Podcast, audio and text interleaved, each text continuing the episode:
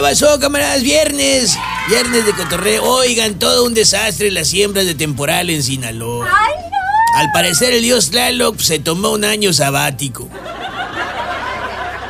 Oiga, dice el, el comité de usuarios que Sinaloa ya no está para subsidios. Se requiere la tarifa 1G, con G de gasto enorme de energía eléctrica. Oigan, ¿cómo, cómo están para un chismecito rico? Ya sé que están listos, como les gusta, ¿no?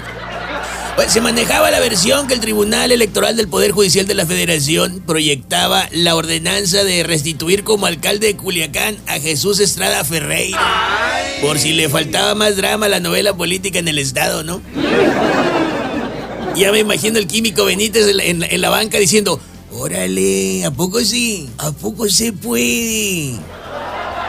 Oiga, y a propósito de novela, está buena la novela protagonizada por gobierno del estado, la UAS, el Paz y la familia Cuen. Buenísima.